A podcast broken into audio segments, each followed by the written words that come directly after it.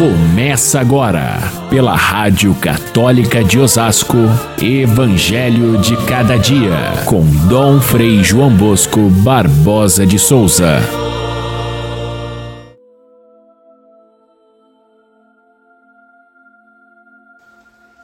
O semeador saiu a semear, e ao semear, uma parte da semente caiu à beira do caminho, e os pássaros vieram e comeram.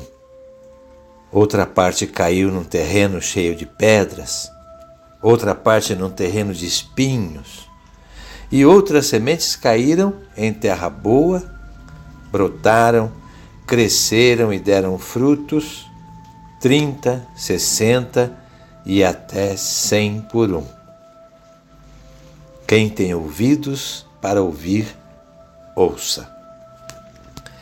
Queridos irmãos e irmãs, ouvintes do nosso Evangelho de cada dia, hoje nós olhamos para o exemplo e o testemunho de São Francisco de Sales, celebrado no calendário da Igreja no dia de hoje. Ele foi bispo de Genebra, ali pelos anos 1600, pouco depois então do Concílio de Trento, que deu uma grande levantada na Igreja, embora a igreja tivesse sido dividida pelo movimento luterano e os outros movimentos que se seguiram, dividindo os protestantes em diversos grupos e muitas heresias. Mas houve também uma grande reação por parte da igreja e muitos homens de grande conhecimento aderiram a essa reforma da igreja e fizeram um grande trabalho evangelizador como é o caso de São Francisco de Sales. Ele teve uma formação muito esmerada, muito boa, e depois de ter se formado como jurista, como advogado, ele deixou todo esse lado do, e, e para dedicar-se inteiramente a Deus e, a, e ao trabalho da igreja. E foi um homem de grande espiritualidade lúcida e teve grande influência na vida de outras pessoas, inclusive muitos santos, entre eles são Vicente de Paulo, que fundou é, a congregação dos Vicentinos e as Vicentinas de Santa Joana Chantal, e mais tarde até mesmo São João Bosco, que gostava muito de São Francisco de Sales, deu esse nome de Salesianos aos seus é, irmãos que ele, na congregação que ele fundou. Então, um homem de, de grande influência na igreja e exemplo de espiritualidade e de santidade. No nosso Evangelho de São Marcos, começamos o capítulo 4, que começa com uma belíssima comparação da, da, do semeador. A parábola do semeador é a parábola das parábolas. Ela é uma parábola que se abre em inúmeros significados. Por isso, ela é a primeira daquelas inúmeras parábolas contadas por Jesus. Detalhe de São Marcos, ele coloca a Jesus no meio da multidão, mas não exatamente no meio, num barquinho, onde a partir do qual ele, ele junto com os apóstolos ali, ensinava as multidões e ensinava contando parábolas. Aqui a gente tem uma visão muito clara nessa imagem de Jesus pregador, de Jesus contando parábolas, a, a, a função da própria igreja. A barca é a igreja. Jesus está ali no meio e está com os seus apóstolos. E essa igreja tem a função de evangelizar e segue os exemplos do Mestre Jesus, que tinha um estilo muito próprio de ensinar.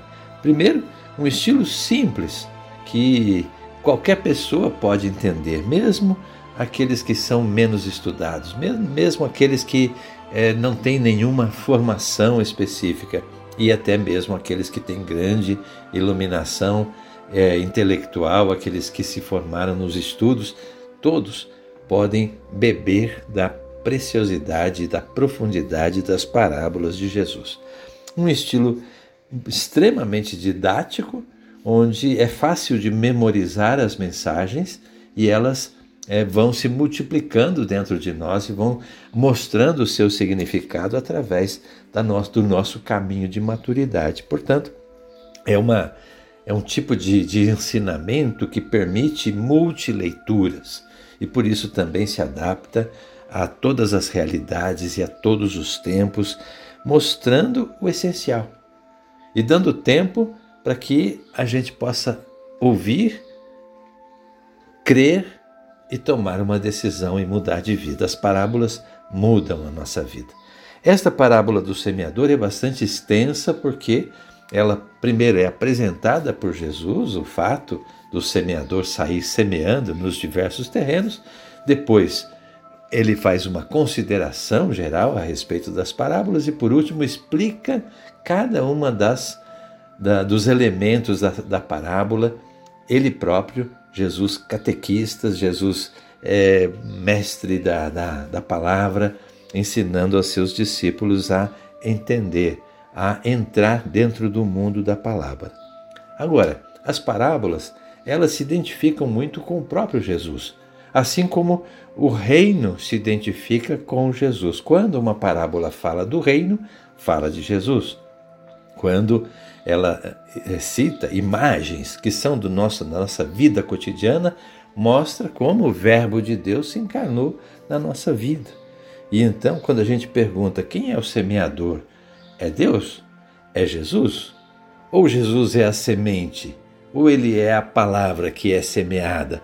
Tudo isso tem múltiplos sentidos e a gente pode entender sim que cada parábola identifica o próprio Jesus. Conhecer as parábolas é conhecer devagarinho o rosto de Jesus na sua beleza, na sua misericórdia, na sua complexidade. O semeador da parábola, é, da parábola, portanto, é o próprio Jesus que vai trazer a mensagem do reino, a verdade do reino para ser distribuída. A, na verdade, a parábola diz que o reino já está completo ali na semente. Jesus é, é a presença do reino completinho. Portanto, ah, não tem mais o que acrescentar. Por, mas é, é, um, é, uma, é uma semente, ela vai se desenvolver e daí ela vai depender do terreno onde for semeada. E assim será a história da igreja. Um desenvolvimento lento, não, precisa, não podemos ter pressa, mas é um desenvolvimento progressivo, certo, com percalços, com certeza, a igreja caminha no decorrer da história com muitos percalços, mas a mensagem ela tem força para produzir e ela vai dar frutos, embora seja numa quantia é, tão pequena que às vezes pode decepcionar a gente. Quer dizer, de toda a mensagem de Jesus semeada, apenas um quarto dessa mensagem, uma quarta parte é que cai no terreno é, bom e pode produzir frutos. E assim mesmo, uma parte produz 30, outra 60, outros 100. Ou seja, é uma, é uma quantidade ínfima dessa mensagem que realmente dá frutos, mas, embora seja pequena, essa quantia ela é suficiente para transformar o mundo inteiro e é isso que gera a esperança em nós. A mensagem que Jesus vinha pregando e que nós lemos nos evangelhos anteriores ela, por um lado, suscita uma grande admiração, as pessoas procuram, mas ao mesmo tempo, essa multidão é uma presença ambígua. Às vezes estão procurando é favores pessoais, uma cura, ou então uma, uma, uma solução imediata, e não estão preocupados com a própria palavra que Jesus está ensinando. Outras vezes suscita revolta.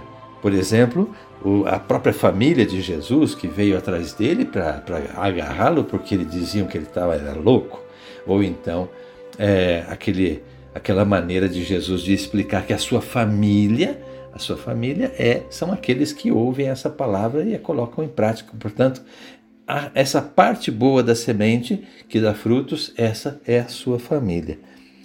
Por outro lado, o questionamento dos fariseus, dos mestres da lei, das autoridades do templo, aqueles que desde o início tramam a morte de Jesus e vão tramar até o final, até chegar na cruz. Então, isso é um recado para os primeiros cristãos que queriam ver solução imediata do reino sendo estabelecido e não veem isso acontecer, e vêm as perseguições, e vêm tantos percalços, é dizer para eles: olha, primeiro, é preciso semear sempre, com muita constância. É preciso não desanimar, mesmo que os resultados sejam parciais.